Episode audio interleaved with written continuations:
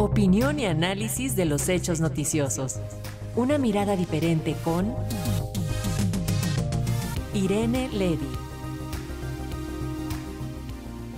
Y ahora hacemos eh, contacto con nuestra especialista en eh, medios, en telecomunicaciones, con la maestra Irene Levy, para eh, que nos cuente sobre estos automóviles autónomos y el debate que conlleva su aprobación y su desarrollo. Así que, maestra, ¿cómo estás? Adelante, bienvenida. Hola, querida Alexia, muy buenos días. Pues si viernes y con cafecito, fíjate que este tema de la inteligencia artificial que hemos venido tocando en diferentes ocasiones y que pues es un tema que, que recién comienza y, quedará pues para muchas pláticas, eh, llama hoy la atención eh, un debate que se sigue dando y ahora eh, les comento sobre un estudio que recientemente se publicó antier, de hecho, eh, pues primero el debate de, de, los, de los coches inteligentes, de los coches autónomos, que no requieren necesariamente una persona al volante para ser conducidos. Desde que inicia el debate por ahí del 2009, quizás un poco antes, sobre cómo eh, diseñar las computadoras de estos coches, pues llamaban la atención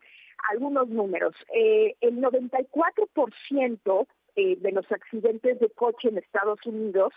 involucran un error humano. Entonces, cuando se iniciaron estos coches inteligentes, se decía, bueno, el hecho de que los eh, coches eviten los errores humanos, pues nos dará como consecuencia un, una,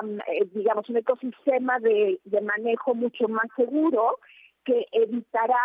la mayoría de los accidentes en el coche, dado que pues eh, los errores humanos podrán ser evitados a través de los coches autónomos. En ese entonces se pensaba que unos años después eh, podríamos estar invadidos de coches autónomos sin que los humanos estuvieran al volante, pero después vinieron, querida Alexia Auditorio,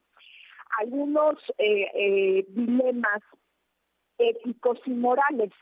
eh, cómo programar el algoritmo de los autos inteligentes eh, en, ciertas ocasiones. Y un ejemplo que es muy claro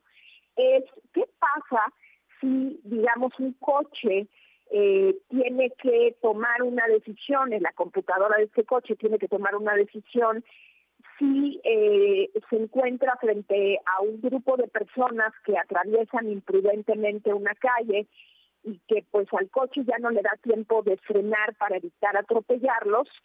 y del otro lado eh, existe un muro. Eh, ¿Cuál es la decisión que tomaría la máquina? Eh, ¿Cuál es la decisión que tomaría el ser humano? Es muy probable que el ser humano tome la decisión de irse contra la, la multitud o contra las personas, dado que pues es evidente que estrellarse contra un muro conllevaría a una cierta velocidad pues a, una a un accidente mucho más grave o quizás a la muerte mientras que eh, chocar contra las personas que están atravesando la calle probablemente implique menos daño para el conductor pero es así como debe programarse el algoritmo de los autos. Y frente a esta pregunta, eh, iniciaron ciertos debates a nivel internacional de cómo incluir la ética y la y, la, y lo moral en, en, el, en, la computadora, digamos, y también esto llevaba a un tema muy interesante que tiene que ver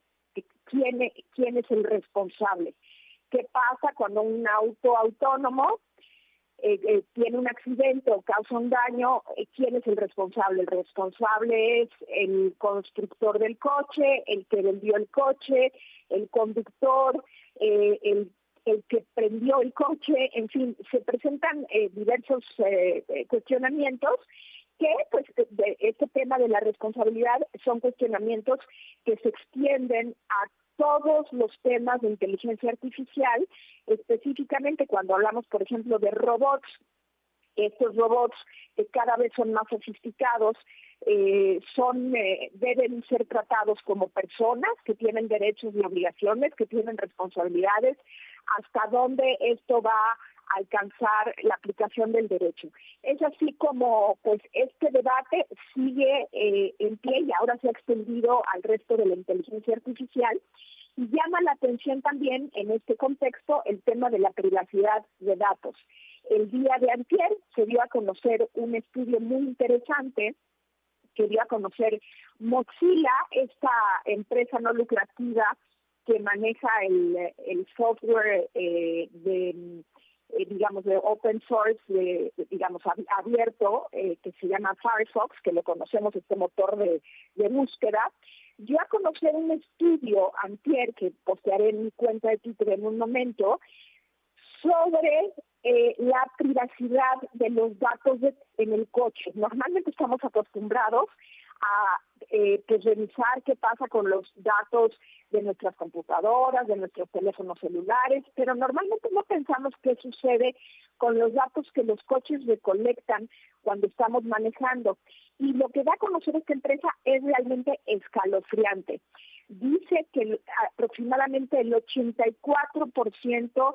de los autos fueron eh, estudiados, eh, estudiadas por esta empresa 25 marcas de coche y dice que el 84% de los coches venden